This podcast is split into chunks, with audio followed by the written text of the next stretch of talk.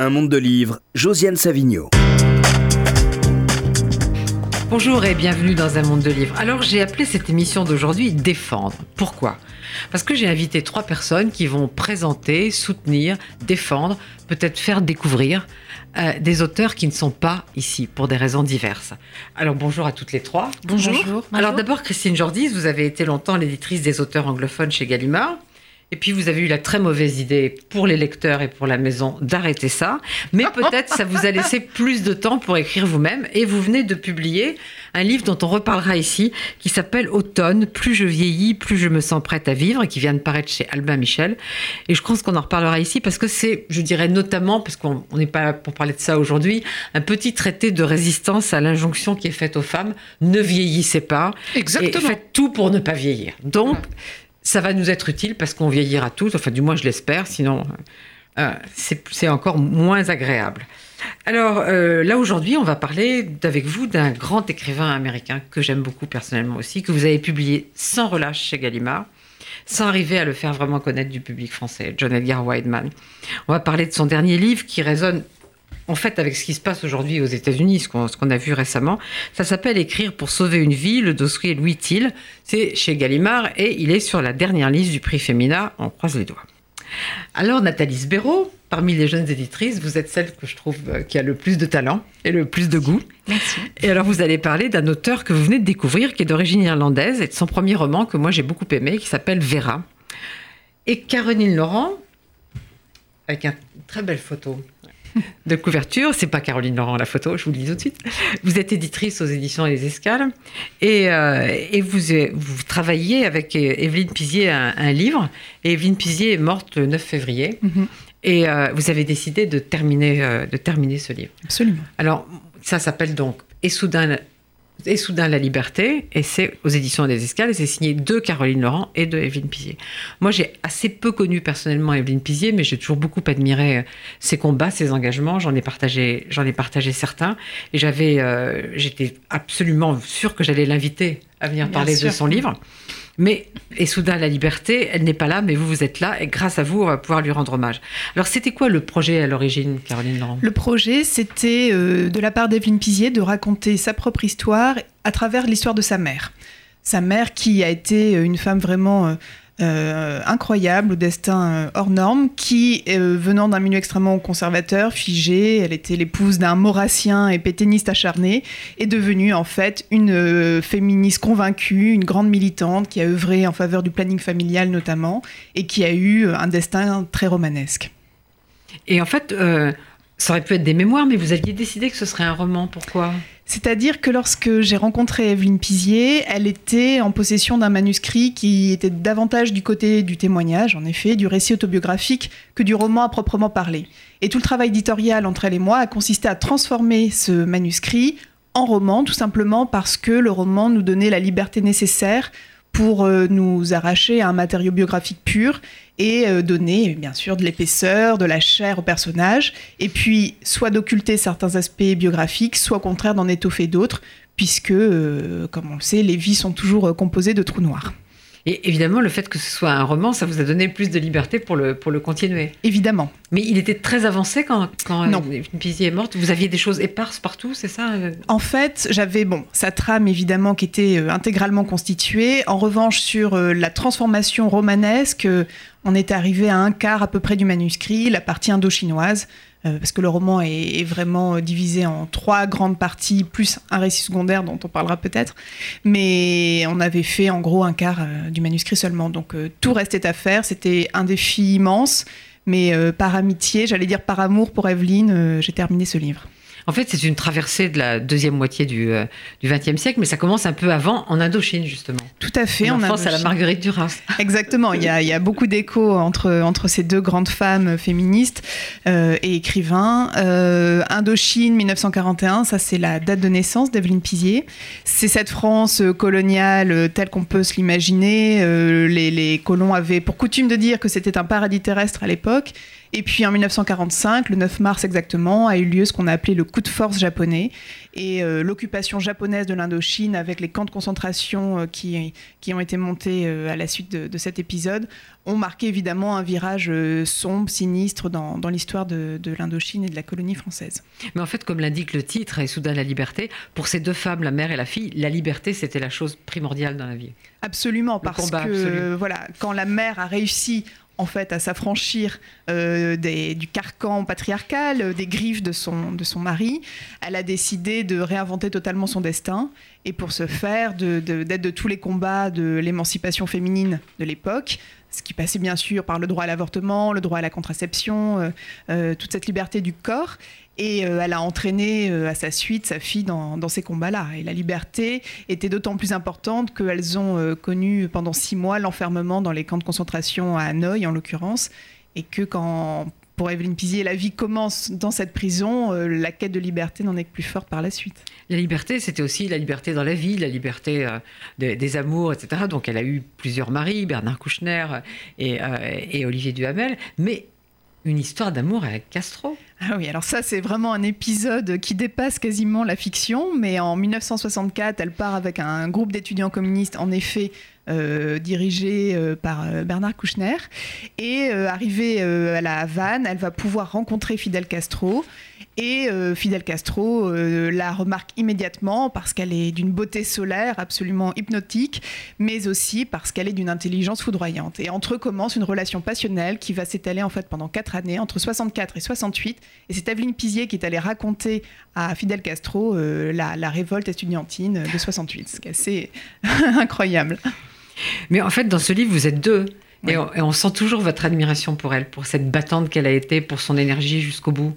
Oui, parce que ce qui s'est passé, c'est lorsqu'elle est morte de manière vraiment brutale en février dernier et que, comme je le disais, nous n'en étions qu'à un quart du manuscrit, la question s'est posée d'assumer face au lecteur, par souci d'honnêteté, euh, la double écriture.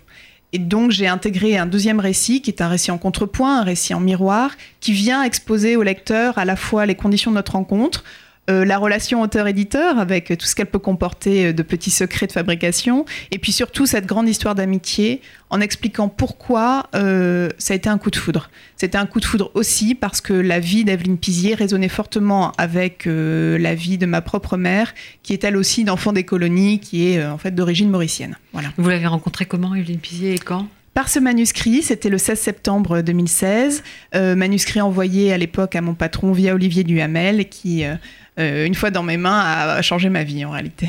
Ah, mais c'est un vrai coup de foudre alors C'était un vrai, vrai coup de foudre, absolument. Donc c'est triste bah, c'est si, si éphémère. Pour moi, c'est un roman du deuil aussi, ce livre, parce que je crois profondément au fait que l'amitié euh, n'a pas besoin d'une durée. Euh, ça a été six mois euh, de passion amicale et euh, six mois surtout où s'est joué une transmission vraiment très forte entre une femme de 75 ans et moi qui n'en avais que 28 à l'époque et en me montrant qu'elle avait été aussi la trajectoire de nos aînés pour tous ces combats en faveur des femmes, je pense qu'elle m'a donné aussi, euh, euh, elle m'a confié une forme de mission qui va au-delà du livre, mais qui vise vraiment à, parler aussi aux, femmes de ma génération.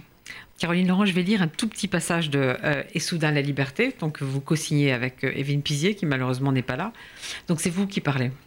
C'est fou quand on te répète en permanence qu'il y a des races et que ce sont elles qui fondent les rapports humains quand la religion est partout, qu'on t'élève dans l'antisémitisme, la haine des protestants, des homos, des métèques, comment as-tu fait? Et ta mère, ta mère, elle a grandi avec ces idées-là, elle les a partagées avec son mari, et puis la rupture. C'est inouï.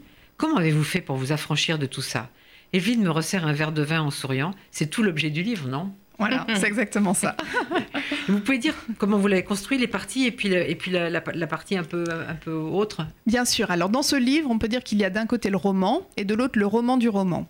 Pour la partie roman, c'est vraiment, vraiment l'histoire d'émancipation de ces deux femmes, donc euh, la mère d'Evelyne Pizier et Evelyne Pizier elle-même. Euh, et à travers elle, c'est l'histoire d'une certaine France. Euh, c'est euh, l'Indochine des années 40, c'est le Nouméa des années 50, le Cuba des années 60 et puis euh, Paris et ses, révolutions. Euh, de l'autre côté, il y a le roman du roman, c'est ce récit donc en miroir, en contrepoint, dans lequel j'expose quasiment le mode d'emploi euh, du, roman lui-même pour permettre, encore une fois, au lecteur de comprendre comment est né ce livre, pourquoi il est aussi atypique. J'ai tendance à le qualifier d'olni, d'objet littéraire non identifié, et comment les, deux voix se répondent et, et permettent de tisser également, à travers le livre même, une histoire d'amitié. Et en fait, euh, c'est une histoire de la France aussi. Euh, Tout à fait. Le, euh, la politique, la révolution, mai 68, Simone de Beauvoir, le féminisme, c'est tout un morceau de l'histoire de pays. Il faut dire aussi, Caroline Laurent, que Evelyne Pizier était un grand professeur de droit. Absolument. Une des premières femmes agrégées de droit public en France, d'ailleurs, une intellectuelle. Et qu'elle a participé à beaucoup de combats féministes, notamment au moment de la parité. Elle, elle était contre la parité. Elle a publié beaucoup de, tribunes euh, dans, le monde. Moi, j'étais assez d'accord avec elle, bien que ce soit un problème assez compliqué en effet parce que parfois si on force pas la porte euh, mais, mais sur le plan philosophique, c'est pas c'est pas l'idéal. Elle avait une vision universaliste. Voilà, elle n'était pas dans le différentialisme, elle était vraiment du côté universaliste. Une vraie fille de Simone de Beauvoir. Exactement, c'est ça. Et euh, d'ailleurs, elle avait des désaccords avec euh, ses plus chers amis aussi à ce sujet. On a discuté un petit peu avec une ou deux de ces personnes, mais euh, ce qui est certain, c'est qu'elle essayait quand même toujours d'être dans la transmission. C'était aussi comme ça qu'elle vivait son féminisme de manière extrêmement concrète. Elle a beaucoup aidé des, jeunes étudiantes à passer la l'agrégation de droit à leur tour. Évidemment, elle a été euh, merveilleuse avec moi et elle m'a finalement permis de devenir auteur alors que j'étais de l'autre côté euh, de la barrière en tant qu'éditrice. Et euh, cette générosité-là s'associait parfaitement en fait à, son degré extrêmement pointu de, lucidité, d'analyse, de réflexion. Donc elle était à la fois une très grande intellectuelle et euh, j'allais dire parfois aussi une midinette. Il y, a une scène que je que j'aime énormément dans le sens où elle, elle, un jour, elle, reçoit des, des, universitaires chez elle, euh, des personnalités tout à fait impressionnantes, et puis elle les plante à un moment donné pour aller suivre le feuilleton des Feux de l'amour. Voilà, ça c'était aussi Evelyne. Il y avait une véritable fantaisie, une joie de vivre chez elle qui était extrêmement euh, euh, savoureuse. Moi, j'aime bien être midinette, mais je vais pas jusqu'au feu de l'amour quand même. N'avait pas de limite. justement, à, part ça, elle a publié des livres extrêmement sérieux, notamment avec Olivier Duhamel, des bien livres sûr, sur, l'histoire des idées politiques. Mais il se trouve aussi qu'elle a eu des enfants et que quand elle a épousé Olivier Duhamel, elle pouvait plus avoir d'enfants et elle a adopté des enfants et ça s'est pas très bien passé. Elle a écrit un livre assez terrible, je trouve, sur l'adoption. Oui, alors Là, c'est, je peux moins vous répondre sur ce sujet euh, parce que c'était vraiment sa partie à elle. On n'a pas trop échangé, pas trop échangé euh, sur ce point, mais euh, je sais que c'était, c'était compliqué, en tout cas pour le moins, en effet. Mais elle a assumé. C'était une femme qui assumait tout. Elle, ne s'est jamais reniée. Elle n'a jamais renié non plus, par exemple, ses années cubaines. Euh, on a vu d'autres figures euh, intellectuelles euh, revenir là-dessus.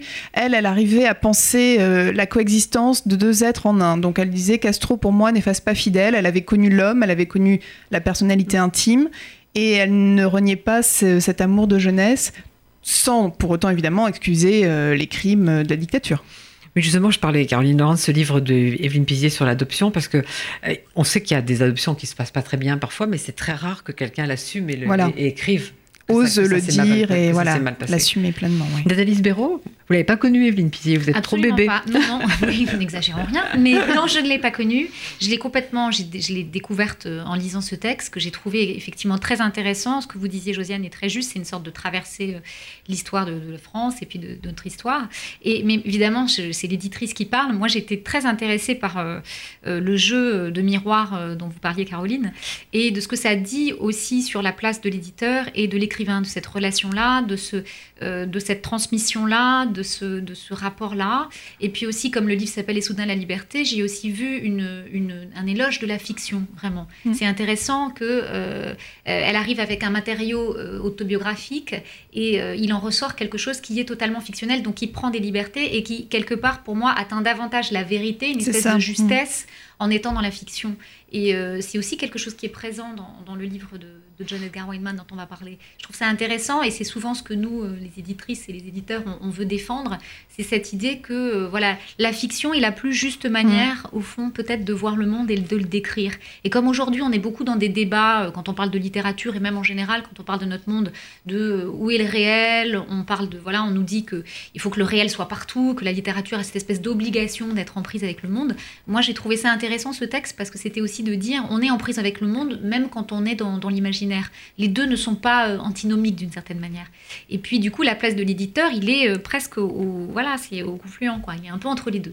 Il est la personnalité, enfin il est celui qui a les pieds sur terre pour aider en quelque sorte le maître de l'imaginaire qu'est l'écrivain à, trouver sa place. Et ça j'ai trouvé vraiment intéressant ce que ça disait tout à fait, euh, de manière, tout à fait mégalomane. J'ai trouvé très intéressant ce que ça disait sur le métier d'éditeur en contrepoint. Je, ne cache pas ma mégalomanie. Et ce qui m'a permis, moi d'ailleurs, de, de, ressentir vraiment pour la première fois à quel point on faisait un métier utile, puisque de mon côté, j'ai fait moi aussi appel à une éditrice extérieure. Donc c'était un jeu de poupées russes où on était emboîté comme ça parce que j'avais besoin de cette altérité, de ce regard euh, extérieur posé sur le texte. Mais c'est un métier invisible. C'est-à-dire que là, c'est visible, mais, mais euh, la partie où vous êtes vous-même, en quelque sorte, et au fond, très. Euh, voilà, c'est Evelyne, c'est ce personnage, c'est sa mère qui.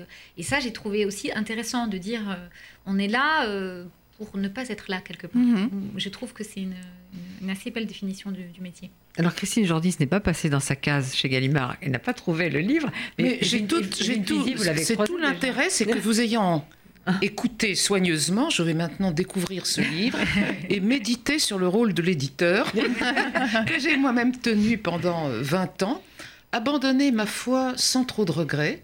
Euh, sauf en ce qui concerne certains auteurs que je continue à aimer éperdument et dont Weidman fait partie. Là, si on me donne la parole tout à l'heure, j'aurais à dire quelque chose, effectivement. Mais je vais vous la donner tout de suite, mais je voudrais justement que vous disiez, parce qu'il est très peu connu en France, malheureusement, vous l'avez publié. John Edgar Weidman, effectivement. Il, est né en 1941. Qui est-ce?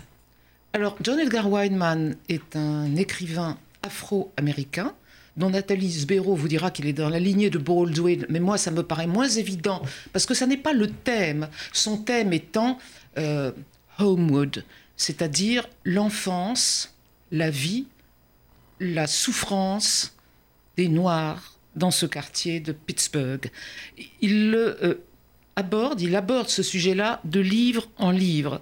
Ces livres étant le premier d'entre eux, le premier traduit en français par les petites éditions Jacques Bertois, était Suis-je le gardien de mon frère? Ce livre-là raconte euh, son passage en prison où il va parler à son frère et voir ce que c'est que la vie en prison quand on est condamné à perpétuité. C'est un livre absolument bouleversant, mais qui est écrit de façon très simple et linéaire. Par la suite, l'écriture de Weidman évolue, et c'est sans doute ce qui l'a rendu étranger à la plupart des lecteurs, et c'est ce qui, moi, me le rend si cher, c'est que son écriture devient beaucoup plus expérimentale. Elle se rapproche du chant. Il n'y a pas de différence pour moi entre l'écriture de Weidman, le chant, la musique, le blues, qui est d'ailleurs le rythme fondamental de son chef-d'œuvre, qui est le rocking chair bas la mesure, Sent for You Yesterday en anglais, une phrase des blues, parce que c'est un oratorio de voix. Il n'y a pas de personnage défini. Bien sûr, il y a des personnages, mais ce qui arrive déborde infiniment la limite des personnalités. Ce qui arrive englobe toute une communauté, le passé et le présent. C'est d'une comment dire, ça pénètre l'esprit et les morts, pénètre les vivants, et ça roule dans une espèce d'immense vague qui s'en va et qui revient. Et ce rythme de la vague qui emporte les gens dans le néant, mais en même temps qui exalte la grandeur de ces vies ordinaires, il n'y a rien pour moi de plus beau. Je vous assure, je reprenais pour cette émission certaines pages du Rocking Chair à la mesure, j'étais obligée de m'arrêter. Au bout de trois pages, j'en pouvais plus, j'avais envie de pleurer, ça me, ça me bouleverse. Et rien dans la littérature ne m'a bouleversé à ce point parmi les auteurs que j'ai publiés. Évidemment, il y a Philippe Roth, votre grand chéri Josiane, bah que j'admire éperdument, et Nathalie aussi, je la vois manifester au bout de la table. Je vois, je vois les Rothiennes s'agiter, mais moi qui aime Roth, et aussi personnellement, je dois dire, parce que c'est un homme extraordinaire, Weidman, pour moi, était le comble de ce que je pouvais servir au point de vue euh, de la littérature. Voilà, je me suis attachée à lui pendant 20 Mais ans. Vous savez, Christine Jordi, que les auditeurs de RCJ sont de grands lecteurs, et donc euh, grâce à RCJ, John Edgar Wineman va étendre son public, j'en suis sûre. Mais vous avez oublié une chose, Christine Jordis, le basket, c'est très important. Oui, moi ça m'ennuie un peu, hein, le basket. Oui, d'accord, mais, mais- dans le cas de Non, non, Whiteman, attendez, attendez, il faut le souligner. C'est- Il faut le souligner, c'est parce qu'il était un basketteur émérite qu'il a pu faire ses études à l'université, etc. C'était un homme Et- superbe. hein. Et, et le ba- basket, c'est aussi quelque chose qui l'obsède. Et quand vous parlez de la, de la musique, il y a aussi la scansion. La scansion, de la balle. Oui, je parle de la musique et j'aurais dû dire, ça va du rap au gospel, ça va du blues au rock. Il y a tous les rythmes musicaux. Il y a quelque chose de très incantatoire dans la, dans la littérature de Whiteman. Et bien sûr, il y a le tap, tap, Oui. tap, tap, dans Écrire pour sauver une vie, le livre dont on va enfin parler, parce que moi je me laisse un peu déborder Oui, mais par je vais pas vous laisser par mon déborder. enthousiasme, il y a le tap tap tap effectivement de la balle sur le sol. Euh, Whiteman était donc un, un gamin des quartiers pauvres, comme ils le c'était presque tous euh, à l'époque chez les chez les Noirs. Et euh, il s'est fait remarquer parce qu'il était euh, grand et fort et bon joueur de basket. Grâce à quoi on a pu lui payer, on l'a accepté à l'université, où il a fait des études très poussées. Et je dois dire que ce qui me touche dans cette littérature aussi, c'est que c'est une littérature qui saigne. C'est un mélange euh, de l'écriture, du parler de la rue, des rythmes de la rue, mais aussi de tout ce qu'il a appris, à savoir de Joyce, de Faulkner, dont il se rapproche, de T.S. Eliot, qui cite dans ce livre, avec The Wasteland, La Terre-Vaine et le mythe. Donc il y a tout ça dans Wineman. Vous avez à la fois euh, le parler des gens ordinaires, mais vous, euh, des, des- des siens, des gens qui l'entourent, des femmes notamment, sur lesquelles il insiste beaucoup et qu'il aime. Et puis, vous avez toute cette science qui fait de son écriture parfois une écriture extrêmement soutenue et élaborée. Mais Christine Jordi, je vais sans doute choquer un certain nombre de, de gens, parce qu'évidemment, Toni Morrison ici est beaucoup plus connu que John Edgar Wineman. Moi, je pense que c'est un plus grand écrivain que Toni Morrison, notamment à cause du style, mais c'est peut-être à cause de ce style qu'il est méconnu en France, non? Oui, tout à fait, Josiane. Je ne peux pas vous contredire, c'est tout à fait exact. Il a voulu expérimenter, et cela jusqu'à la fin. C'est quelqu'un qui a tenu bon. Il ne fait aucune concession. Moi, je trouve aussi que c'est un plus grand écrivain que Toni Morrison. Mais c'était mieux peut-être de donner le Nobel à une femme pour une fois. Mais il aurait dû avoir le Nobel. Et moi, je me bats pour qu'il ait enfin un prix et qu'il soit reconnu en France. Je dois dire que Antoine Gallimard m'a soutenu parce que ses livres ne se vendent pas. Ça va changer. Ça s'est vendu Grâce à RCJ, à, ça va moins de 2000 exemplaires et on a eu une presse fabuleuse, des rouleaux et des rouleaux et des rouleaux de une. Les journalistes le trouvaient extraordinaire. Ce n'est pas pour autant qu'il s'est vendu, parce que je crois qu'il présente, tout au moins dans certains livres, et surtout dans les derniers, où il accumulait les obstacles pour le lecteur, sans aucune concession, je crois qu'il est difficile à lire, mais pas dans celui-là. On va en parler de celui-là. Il est 11h27, vous êtes bien sur RCJ dans un monde de livres et on est en train de défendre avec Christine Jordis et sans doute aussi avec Nathalie Sbero et Caroline Laurent, un grand écrivain américain, John Edgar Wideman, qui a commencé à publier en 1967, donc il y a 50 ans qu'il euh, qu'il publie. Et euh, donc parlons de Écrire pour sauver une vie. Le dossier Louis Till, c'est plus un récit qu'un roman cette fois. Et alors d'abord, ça commence par un fait divers abominable et par un jeune homme qui est le fils de Louis Till, qui s'appelle euh, Emmett Till, et qui en 1955 a le même âge que Wideman, 14 ans. Qu'est-ce qui lui arrive? Euh, en 1955, tombe sur une photo atroce d'un pauvre gamin qui a été euh, complètement défiguré, le crâne enfoncé. Ça reste dans sa tête, ça le tourmente jusqu'au moment où, euh, dans la dernière partie Et vous de sa savez vie, on pourquoi peut le dire. Il faut Hein dire pourquoi il a été, pourquoi il a été. Oui, je vais le dire, je vais le dire, je vais le dire. Euh, donc, il, il va faire, euh, il a été, je, je vais dire l'histoire, il, il va écrire ce livre, John Edgar Wideman, beaucoup plus tard, qui s'appelle Le dossier de Louis Till. Louis Till étant le père de Emmett. Voilà. Alors, Emmett a été tué par des Blancs et torturé auparavant, enlevé alors qu'il avait 14 ans, parce qu'il avait sifflé une femme blanche, soi-disant pas prouvé. Donc, euh, les meurtriers ont été graciés. La cour, composée de blancs, aussi blancs que de l'ivoire, a gracié les meurtriers, les bourreaux. Et elle les a graciés d'autant plus facilement qu'on a ressorti un dossier ancien de 1945 qui met en jeu le père de Emmett, qui s'appelle Louis Till, lequel, Donc tel père, tel fils.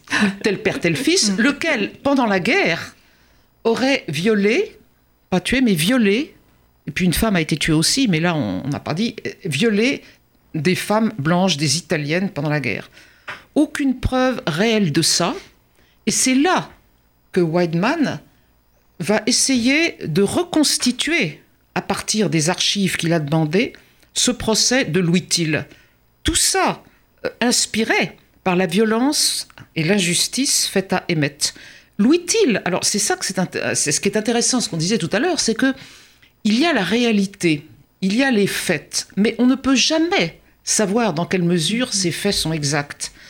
Euh, John Edgar Weinman compose et recompose à partir des dossiers, qui sont d'ailleurs dans un désordre total, euh, le procès, le soi-disant procès de Louis Till, qui en fait était déjà jugé à l'avance, puisqu'on a décidé d'avoir sa peau, c'était trop commode. Il y avait pendant la guerre beaucoup, paraît-il, de Noirs américains qui ont violé des femmes blanches dit-on. Sans doute des blancs aussi. Et sans doute et des blancs aussi, évidemment. Attendez, c'est ce que je me suis dit. La femme d'Anthony Burgess a été violée par un GI. Bon, blanc. Oui. Donc voilà, c'est arrivé des deux côtés. La proportion de noirs, j'en sais rien, mais Weidman nous dit que c'est une disproportion. En fait, tant il y a de noirs accusés de viol. Donc il essaye de recomposer euh, ce procès, et puis il offre une solution, une autre solution une version du procès, une autre version du procès. Ce que pense Louis Thiel, qui jamais n'a parlé. Ce que pensent ses euh, collègues en meurtre ou en viol, qui eux ont parlé et ont raconté l'histoire. Donc il recompose indéfiniment l'histoire à la recherche d'une vérité qui fuit. Et ce qu'il nous dit, c'est qu'il n'y a pas de vérité. Parce que la vérité, on peut lire un petit passage là, la vérité est déterminée à l'avance par ce que nous projetons sur elle. Et que le travail du romancier, est tout aussi illusoire, peut-être un peu moins coupable que celui de la Cour de justice américaine. Vous voyez? Christine Zorgis, vous allez lire un passage, mais juste avant, je voudrais insister sur, sur quelque chose. Comme vous l'avez dit tout à l'heure, sur le fait que la question raciale est au, cœur de tout ce qu'écrit Weidman, et aussi au cœur de sa vie, comme il le rappelle encore ici. J'ai retrouvé une citation vers la fin du livre, que lui qui écrit pour un fils et un frère incarcérés. Oui, oui. Ils sont enfermés à l'intérieur de moi, je suis emprisonné avec eux. Le but premier du projet Louis Till est de sauver un fils et un frère, de me sauver moi-même. Et en fait, quand on voit ce qui s'est passé aux États-Unis cet été avec les suprématistes blancs, la non-réaction du président Trump à, tout ce qui s'est passé euh, à, Charlottesville, on voit à quel point ce sujet-là est, est totalement actuel. Ah oui, mais ça, c'est absolument actuel. Vous voulez faire entendre un peu la voix de Whiteman, même si c'est difficile à lire en français ah, C'est un peu actuel de, plus d'une façon.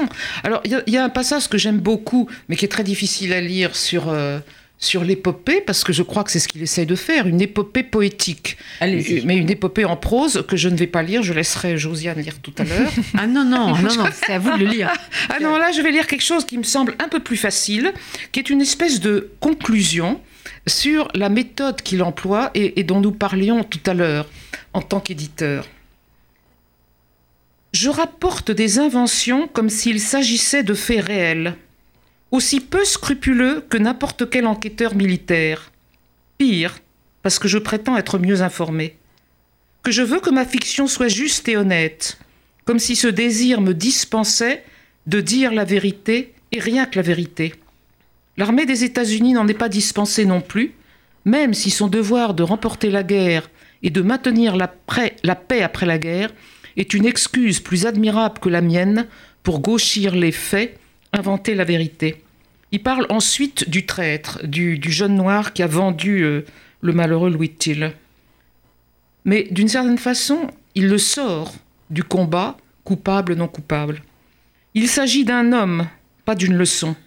Les leçons, chaque minute de chaque jour de la vie de tout un chacun, en regorge. Laissons donc chacun d'entre nous s'éduquer par lui-même, parler en son nom propre, échafauder son dossier de mensonges. Aucune fiction présentant le méchant James Thomas sur le gibet ou Sainte Louis Steele sur la croix ne peut nous en dispenser. Donc vous avez là l'idée de crucifixion. C'est un martyr pour tous les martyrs, ce Louis Till. Coupable ou non coupable, ça n'est même plus ce qui nous intéresse. On est devant l'impossibilité de restituer la vérité d'un être. Mais Christine Jordi, cette histoire de, Louis Thiel et de, son fils Emmett, c'est aussi une histoire de filiation.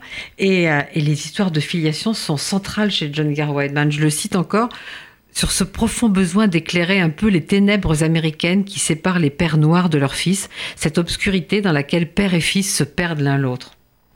Oui, il a parlé de son père, euh, Wildman, il a parlé de son frère emprisonné, de son fils emprisonné, pour avoir donné un coup de couteau à un blanc dans un camp de vacances, je crois. Et euh, il a essayé bien des fois de, les faire sortir mais tout cela est en lui, leur culpabilité est en lui, de même que la révolte. Je pense que c'est la révolte et la rage qui font euh, écrire Wildman. Et je pense aussi qu'on devrait remarquer le rôle des femmes, car euh, si les hommes n'ont pas toujours brillante figure, les femmes, et la mère notamment, sont placées très haut dans la, dans la résistance et dans la bonté et dans le fait qu'elle donne à la vie quotidienne une substance, une solidité et un amour qui sont probablement les seules valeurs qui tiennent au bout du compte, voyez. Et à la fin du livre, euh, de ce livre Écrire pour sauver une vie, euh, on sent que l'auteur ne trouve pas de solution. Il n'y a pas de solution à donner à ce procès de Louis Till. Et il erre, il, il, finit par une errance sur la plage en Bretagne, il voit des méduses échouer, il regarde les pierres et il est accompagné par sa mère dans la dernière partie de sa vie, c'est sa mère qui est avec lui et, qui lui parle et dont il se sent proche. Vous l'avez rencontré, John Edgar Ah, si je l'ai rencontré. Ah, il m'a fait un effet, je dois dire. Euh, il m'a fait un effet absolument euh, galvanisant. Quoi, il est impressionnant? Comment il ah, vit? Je l'ai rencontré, mais ça fait très longtemps quand même. Ça il a une femme, des enfants, il vit euh, comment Maintenant, il est marié à une femme blonde, française sympathique, qui s'appelle Catherine. Il, habite une partie de l'année, je crois, en Bretagne. Il est absolument inséré dans la famille de sa femme, euh, avec laquelle, je crois, il, a connu une expérience tout à fait bouleversante, d'après ce qu'il raconte euh, dans ses romans. Et euh, moi, quand je, l'ai rencontré, il, n'y avait pas de femme derrière, sauf une traductrice que j'essayais de lui faire abandonner. C'était pas si facile parce qu'elle avait les mêmes opinions politiques et il avait confiance. Moi, j'avais pas d'opinion politique, mais j'avais des opinions en ce qui concerne la traduction. je trouvais que c'était pas ce qu'il lui fallait et j'ai été le voir à New York. Et qui le traduit maintenant Et là, et là, et là, je tombe. Catherine. ah non, non, attendez, attendez, je raconte mon histoire, elle est importante. Là, je tombe raide, car il avait un magnétisme, une beauté, une concentration mais vraiment extraordinaire. Bon, je tombe raide, mais j'arrive à pousser mon coin et à lui faire accepter le traducteur que j'avais trouvé, et c'est probablement la plus belle chose de ma vie d'éditeur, c'est le mariage que j'ai conclu entre Jean-Pierre Richard, qui est un, grand artiste, un inventeur de langue, et qui a su comprendre John Edgar Wineman au point, cas unique, qu'il m'a remercié alors que les traducteurs en général m'injuriaient. Mais lui m'a remercié. Il m'a remercié en me disant Vous avez accompli quelque chose d'important dans ma vie. Et il a ensuite écrit une thèse de 800 pages sur John Edgar Wideman qui le citait en exemple et le faisait venir quand il était quelque part pour parler de la traduction. Donc voilà l'histoire de, de Wideman et de la traduction. Et maintenant, Jean-Pierre Richard s'est retiré de la circulation. Et du coup, il y a une, jeune femme qui a très bien traduit, je trouve, ce dernier livre. On ne peut rien dire. Mais enfin, malgré tout, ça a été un, couple important et, j'en suis très fière, je dois dire. Et Christine Jordis, vous ne l'avez pas revu, John Edgar Wideman, depuis, depuis un certain temps? Ah, je ne l'ai pas revu depuis très très longtemps. Non, c'est vrai, mais vous savez, euh, voilà. Ça fait partie, c'est tout à fait selon lui, ça. C'est la, poussière qu'on balaie, c'est le néant, et je l'accepte très bien. Hein ah oui, moi j'aime bien voir mon vieux chéri. Ah oui, vous, vous aimez votre vieux chéri. Et moi j'aime aussi votre vieux chéri. Mais c'est pas la même chose. Il y a une relation. On parle de Philippe plus... Roth, je le dis haut. Voilà. Parce entre nous, on appelle le vieux chéri. Je crois que mais il faut quand même le dire. RCJ, RCJ, à peu près tout le monde sait. Je pense que, que je pense que tous vos fans savent qui est le vieux chéri, mais au cas où, je préfère. vous avez, vous avez raison. Mais le, vieux chéri a quelque chose de plus présent, de plus exigeant. John Edgar Wineman, pour moi, il était comme un, un, un fantôme à faire rêver, vous voyez. Mm-hmm. Et j'ai accepté Là, par exemple, je serais très heureuse s'il peut avoir un prix. Pour moi, ça serait un couronnement dans mon travail, mais personnellement, il n'y a pas de relation personnelle. Vous voyez mm. Mm. Tant pis, ça s'efface. Et moi, en tant qu'éditeur, ça m'est égal. Caroline Laurent? Mais je suis euh, tout à fait intéressée, passionnée par ce que j'entends. C'est vrai que j'ai lu le livre de Weinman et que j'étais éblouie par la langue, véritablement par la langue, très bien restituée en effet par euh, cette traductrice. Cette euh, capacité à épouser en fait les points de vue des uns et des autres, le côté hybride hein, de ce livre, mais qui m'a beaucoup plu. Et puis bien sûr le propos qui est tenu derrière et qui nous renvoie notre société à ce qui se passe actuellement de l'autre côté de l'Atlantique. Donc c'est vrai que c'est un livre d'une actualité urgente. Mm. Nathalie Sbero Pour moi, c'est un livre qui est passionnant. On parlait du fait que, parce que c'est nos frustrations d'éditrices, parfois les auteurs ne sont pas assez connus, ne sont pas assez lus, mais pour moi, c'est le livre idéal pour le découvrir. Parce que non seulement il y a toutes les thématiques de son œuvre et sa singularité, mais ça se lit véritablement comme une sorte d'enquête, de roman enquête. C'est-à-dire à la fois, euh, c'est, euh, il y a, euh, comme vous le disiez Christine, une matière exceptionnelle et, et passionnante quand même, les minutes de procès, etc. Et en même temps, euh, c'est un livre extrêmement personnel. Donc pour le lecteur, c'est une émotion totale Tout à fait. de voir que Oui. la- le combat euh, politique, le combat, euh, euh, voilà, la cause n'est jamais une cause dans le vide. C'est, on, on- vous parliez de l'histoire de son père, de Mm. son frère. Ça, c'est très beau. C'est ce C'est-à-dire de montrer que la politique, c'est incarné. J'ai de omis de, souligner que, et Nathalie, vous, vous, vous l'indiquez, et il faut insister sur le, ce fait que euh, ce document est mêlé de l'histoire personnelle, Voilà. c'est-à-dire que toute son histoire personnelle revient. Il n'y a pas seulement sa mère, Oui, oui, que le Louis Till, c'est en quelque sorte l'incarnation de tous les êtres qui l'ont entouré, et donc son histoire personnelle, il l'a dit tout au long du livre. Et je trouve que du coup, pour le lecteur, puisque souvent ce qui nous plaît comme lecteur, euh, voilà, c'est une espèce de processus d'identification. Euh, On a cette, on rentre dans une vie qu'on ne connaît pas.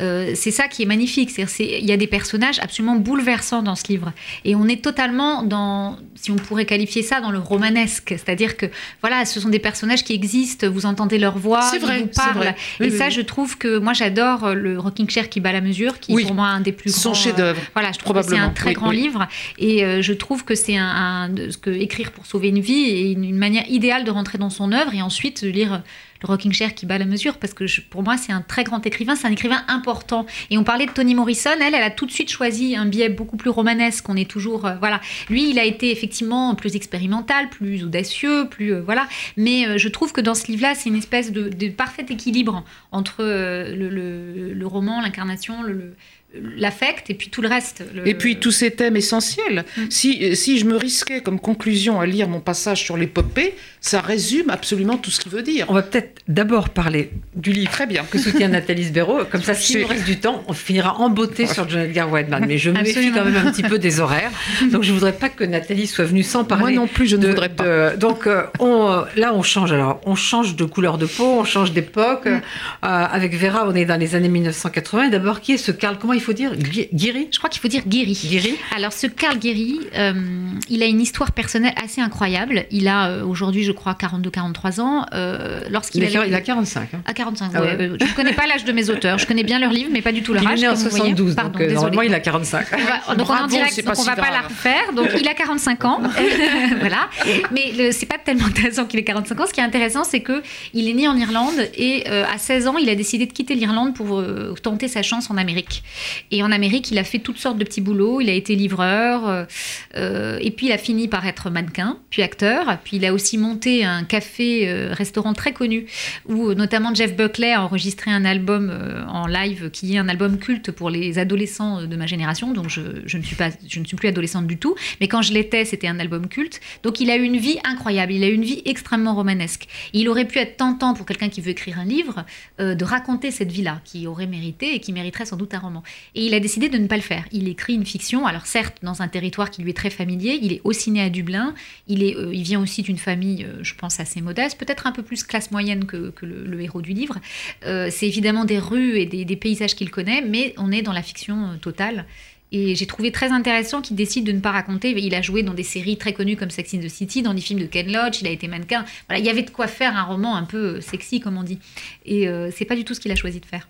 En fait, euh, donc, euh, le héros s'appelle Sonny, il a 16 ans et c'est un Mm. prolétaire irlandais. Complètement, oui, oui. C'est un prolétaire. Il vient d'une famille euh, qu'il décrit avec une, je trouve, qui, qui est une famille très dure, mais qu'il décrit avec une forme de grâce. La mère est une, per- une personne éteinte. On sent qu'il y a une lumière chez cette femme, mais qu'aujourd'hui elle est complètement, elle est cantonnée à sa cuisine d'une certaine manière. Elle est, elle est presque immobile. Et il a des frères qui ne sont jamais, enfin qui sont les frères dans le livre, qui n'ont pas d'individualité, et un père qui est en même temps terrible parce qu'il joue l'argent de sa paye dans des paris. Donc évidemment, il met sa famille dans une situation difficile. En même temps, c'est un personnage que je trouve extrêmement touchant dans le livre parce qu'on sent tous ces gens en permanence au bord d'un désespoir. jamais pour autant, évidemment, il est question de la pauvreté, de la misère de classe, mais jamais il ne, Guiri n'a pris, je trouve, un ton sociologique. On est toujours dans l'intime. Qu'est-ce que ça veut dire être un prolétaire? C'est pas juste dans quelle catégorie on se place. Ça veut dire que l'horizon est quand même limité. Mais euh, Nathalie Sbéro, je vous l'ai dit, donc je vais le redire, et justement pour inciter les lecteurs à, dépasser ça, je trouve que ça commence un petit peu lentement. Mmh. Mais qu'ensuite, quand il rencontre cette femme, Vera, qui est donc l'opposé, c'est une bourgeoise, beaucoup plus vieille, là, il se passe quelque chose de, magique. Et euh, alors, il y avait, la bande disait une histoire d'amour inoubliable. Je ne sais pas si c'est vraiment une histoire d'amour, mais c'est, c'est une, une, passion qui est une passion impossible, une passion qui va déboucher sur rien. Oui, absolument. Alors, ce bandeau est très controversé. tous les libraires de France et de Navarre m'ont appelé pour dire mais qu'est-ce que c'est que ce bandeau? Donc, euh, oui, pour moi, c'est une histoire d'amour. remontrer le bandeau controversé. une histoire d'amour. Moi, je trouve que c'est une histoire d'amour inoubliable, mais je suis d'accord, c'est bien plus que ça. Ce qui est intéressant dans le livre, bon, moi, je trouve pas du tout que ça commence lentement, évidemment. Je ne suis pas d'accord. On est, l'émission s'appelle Défense, donc je défends Karl. Euh, moi, je trouve que ça commence justement euh, dans une scène qui pourrait être terriblement prosaïque. On est dans une boucherie, etc. Mais que immédiatement, il y a euh, un œil, l'œil du romancier, c'est-à-dire qu'il y a, y a des petits détails comme ça qui donnent une espèce de poésie et de lyrisme à quelque chose qui pourrait être très sombre, très gris. Donc moi, bon, je ne suis pas d'accord sur ça. En revanche, là où je suis d'accord avec vous, c'est que la magie opère dès que, dès que Vera entre en scène. Euh, ce que j'ai trouvé assez formidable, c'est que comme on est dans la tête de Sony, euh, à 16 ans, évidemment, il y a une sorte de vertige de la beauté, de la découverte, du désir. Et ça, je trouve qu'il l'a rendu extrêmement bien ce, côté, euh, c'est vraiment un roman d'apprentissage. Donc, quand on a 16 ans, on voit le monde d'une manière, au fond, euh, absolument, euh, j'allais dire presque fausse, mais il, invente Vera. Et ce que j'ai adoré dans, dans, le livre, c'est que Vera n'existe que par ses yeux. Vera est un personnage de fiction, comme tout sentiment amoureux part en fait d'une fiction. On invente la personne qu'on aime. Vera parle assez peu dans le livre. Donc, Vera devient, au fond, le fantasme aussi du lecteur. Oui, elle parle assez peu, mais elle dit quelque chose à un moment que j'aime beaucoup quand elle dit Nous sommes des serres-livres, toi et moi. Tu vois ce que je veux dire? Ton esprit se projette, il va de l'avant, tu penses à l'avenir. Moi, je pense au passé, je pense. Absolument. En fait, ce sont deux personnages. C'est, je vais répéter les propos de l'auteur qui l'a très bien dit. Euh, on pourrait dire, euh, résumer cette histoire en disant ce sont, ce sont deux personnes qui se rencontrent et qui n'ont rien à voir en termes d'âge, en termes de classe sociale. Elle est riche, il ne l'est pas, etc. Mais Karl voulait vraiment faire euh, un roman sur ce qui les rapproche. Et c'est ça qui est intéressant. Ils sont chacun dans un moment de leur vie qui est un moment, en quelque sorte, de déséquilibre. C'est-à-dire qu'elle, elle a vécu un drame. Elle ne trouve pas vraiment de raison au fond de continuer à vivre. Et lui, il est avide de vivre, mais il ne sait pas exactement comment. C'est-à-dire, au fond, ils ont tous les deux besoin de, de raison de vivre. Euh, lui, il se dit que l'horizon qui l'attend est quand même assez bouché. Euh, c'est sans doute, euh, c'est sans doute voilà, trouver un petit boulot, rien, et enfin avoir une vie quelque part qui est écrite d'avance. Et lui, il a envie de changer ça. Elle aussi, elle se dit qu'elle a une vie au fond qui est écrite d'avance, qui est sans doute voilà, de ne plus vivre, parce qu'elle a vécu quelque chose qui est vraiment très difficile. Et ils se rencontrent à ce moment-là. Donc, ce que j'ai trouvé très beau dans le livre, c'est une espèce d'étincelle entre eux, euh, même si on sait, euh, je trouve dès les premières pages, que là, il y, a quelque chose qui, qui, comme un schéma tragique. au fond, ça va mal se finir. Euh, comme dit la chanson, les histoires d'amour, les histoires d'amour finissent mal en général. Mais je trouve que la vie aussi, la vie aussi. La vie aussi. C'est une émission extrêmement pessimiste. D'amour heureux, chantait Daniel Darieux hier soir. Ce que j'ai trouvé vraiment très beau dans le livre, c'est ça, c'est de, c'est de se dire qu'est-ce qui, ça veut dire quoi de naître dans telle famille, ça veut dire quoi de vivre tel drame de manière intime, vraiment. Euh, et donc c'est un livre qui est très. On parlait de Whiteman en disant c'est incarné, il y a des corps, il y a des personnages. Voilà, moi j'ai trouvé que c'était une histoire d'amour inoubliable parce que c'était des personnages inoubliables. Vera, elle, elle m'a marqué alors qu'elle parle très peu dans le livre, mais vous aussi, José, elle vous a marqué. C'est un personnage. J'ai l'impression, j'ai eu l'impression de rencontrer Vera mm. et de me dire euh, cette femme-là, elle a des, elle avait, voilà, elle a une personnalité, elle fume comme personne. C'est complètement idiot ce que je dis, j'ai l'air folle, mais moi je la vois, je la voyais fumer. Je trouve qu'il a décrit cette femme avec une telle précision et une telle poésie, et une telle force qu'elle existe à toutes les pages. Et il y a aussi Nathalie Sbéro chez Carl Guiri, comme il faut dire, euh, un, pari que je trouve très réussi, c'est d'écrire à la deuxième personne. Oui, c'est un pari aussi controversé que le bandeau, mais euh, oui, c'est un pari qui est risqué. Euh, il a essayé, il l'a dit, il a essayé d'écrire le livre de manière plus traditionnelle, à la première personne, et il trouvait que ça ne fonctionnait pas. Moi, ce que j'ai adoré dans ce tu, je comprends qu'il puisse être un peu déstabilisant les premières pages, mais ce que j'ai adoré dans ce tu, c'est que j'ai l'impression que c'était à moi qu'il parlait. Donc le processus d'identification, j'avais l'impression d'être dans sa tête, d'être, de vivre complètement Il y a, il y a dans ce livre la candeur de l'adolescence, et j'ai trouvé que c'était euh, extraordinaire d'arriver à la- le rendre avec tant de justesse. Et puisqu'on parlait des traducteurs, je voudrais souligner l'extraordinaire travail de Céline Leroy, qui a traduit euh, beaucoup de grands écrivains, notamment Jeanette Winterson, Rachel Cusk et d'autres, et qui a fait euh, avec ce, enfin, qui a fait sur ce texte un, un travail vraiment exceptionnel. Et il y a eu, vous disiez Christine que vous étiez très heureuse du mariage entre Jean-Pierre Oui, Richard. oui, oui. Et moi, je suis assez fière de l'union de Karl et de Céline. Euh, je pense que vraiment, bon, Céline euh, est une femme qu'on peut marier avec à peu près n'importe quel auteur. hein, elle est extrêmement brillante, mais je trouve vraiment qu'il s'est passé quelque chose dans ce texte. Il y avait énormément de difficultés, et quand on lit le livre, on oublie tout ça. Et, et je parlais de la position tout à l'heure invisible du, du- de l'éditeur. Le traducteur doit être invisible. Et euh, moi, je, je pense qu'on voit Céline à chaque page et on voit son génie, mais le lecteur ne le voit pas.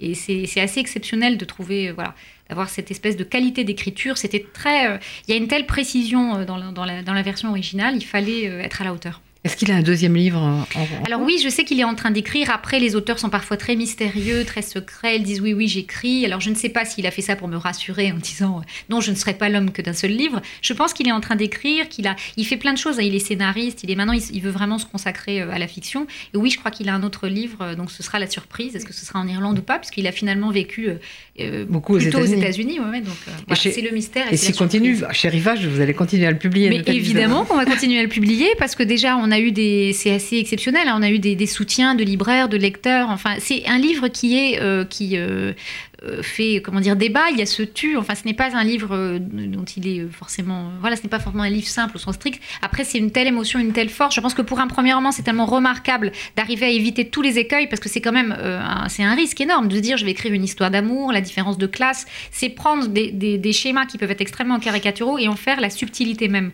Donc moi, c'est ce qui m'a plu dans le livre. C'est vraiment et puis tout simplement, hein, je, je pense que ça, ça résume assez bien notre métier. Euh, on, on- on est des passeurs d'émotions. Moi, j'ai été bouleversée en lisant ce texte. J'ai trouvé que c'était d'une intelligence et, vraiment d'une émotion rare. Alors j'ai eu envie de le publier. Donc euh, je pense que oui, on va. Notre mariage à nous, entre Karl et moi, n'est pas fini. Je voudrais dire quelque chose que j'ai lu dans un de ses entretiens. On lui a demandé pourquoi il revenait à Dublin, alors que il dit parce que je n'ai jamais quitté cette ville, c'est ça le truc. C'est le propre des émigrés, se sentir perpétuellement en exil. Vous cessez d'envisager votre pays d'origine en foyer, mais vous n'en trouvez pas pour autant un nouveau. Vous êtes toujours dans la représentation, dans votre nouveau pays et dans celui que vous avez quitté. Oui, absolument, c'est très juste euh, ce qu'il dit. En fait, ce qui est intéressant dans le livre, c'est que c'est un roman totalement irlandais, c'est-à-dire euh, il pleut tout le temps, euh, il y a quelque chose de vraiment très spécifique à cette littérature, et en même temps, il a, il a fait quelque chose pour moi d'assez intemporel et d'universel. Donc j'ai trouvé très beau aussi quand il a dit on, on ne quitte pas... au fond, on ne quitte pas l'enfance, et c'est ça qu'il a très bien montré. C'est les rues qu'il décrit. Il y a une, euh, bah, ce sont, il, il connaît ça par cœur, et surtout, comme c'est le terrain de son adolescence et de son enfance, ça veut dire que c'est le premier terrain de la projection de l'imaginaire. C'est là qu'il commence à devenir, au fond, c'est là qu'il commence à devenir un écrivain, même sans écrire une ligne. Je pense que c'est à ces époques-là qu'il se dit, euh, c'est là que l'imagination commence à se débrider et à, et à prendre le pouvoir. Et puis après, il a été acteur, etc. Donc il a toujours été dans cette idée que l'imagination prenait le pouvoir. Et effectivement, le, le territoire de l'enfance reste un territoire euh, de référence pour l'écrivain.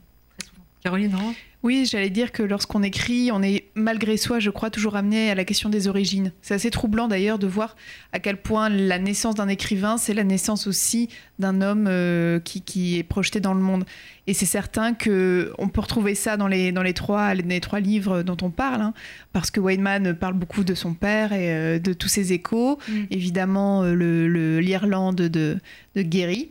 Et, euh, et moi-même, sans vouloir me mettre en avant ni quoi que ce soit, mais j'étais obligée en fait pour raconter l'histoire d'Evelyne de parler de ma propre mère. Et c'était évidemment quelque chose euh, qui n'était pas euh, pensable au départ. Et j'étais euh, rattrapée par ça, par cette question des origines, en effet de l'enfant, de là où on vient, parce que c'est en répondant à cette question, d'où vient-on, qu'on peut tenter peut-être Mm. d'écrire euh, et de, de se projeter encore une fois euh, vers un avenir.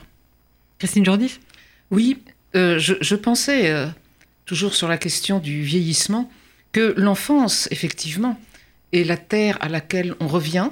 Je ne parlerai pas de la mienne personnellement, qui, n'a pas tous mes suffrages, mais de celle de, de Weidman, euh, qu'on sent percer de livre en livre et qui est affirmée, comme le disait Nathalie, dans ce dernier livre.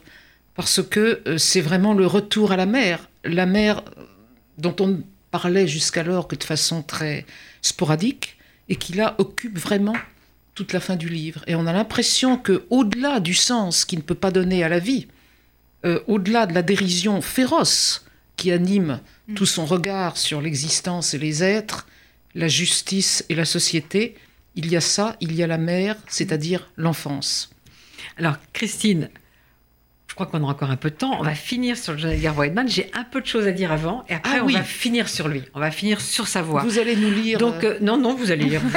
Euh, Bien donc, joué. Donc ce qu'il faut dire, ce qu'il faut dire à tout à tout le monde, c'est qu'il manquait dans ce studio un écrivain africain-américain, vais dire Whiteman, un Irlando-américain, Carl Guéry, une française qui avait encore beaucoup à dire, Evelyne Pizier. Mais je crois que grâce à vous trois, ils étaient là quand même et qu'on va tous les lire. Alors je les montre à la caméra parce que Je ne sais pas si on voit très bien la belle photo d'Evelyne Pizier, mais achetez donc le livre, vous la verrez très bien.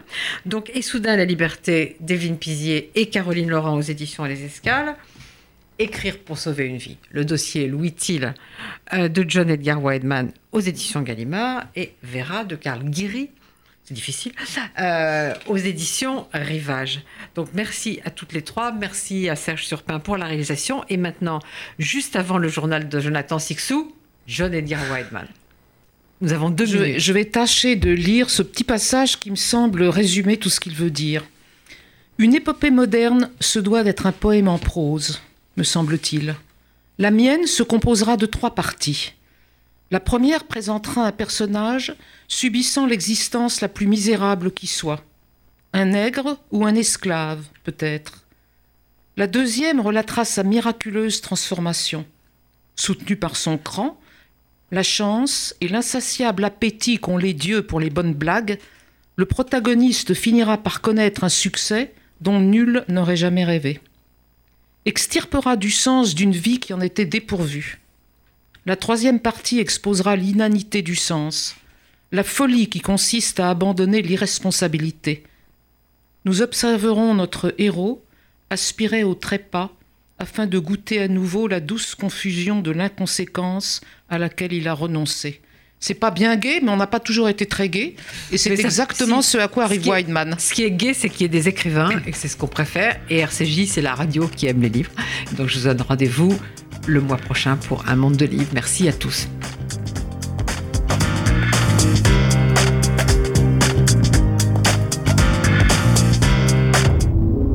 Bonne journée. Bonne journée sur RCJ.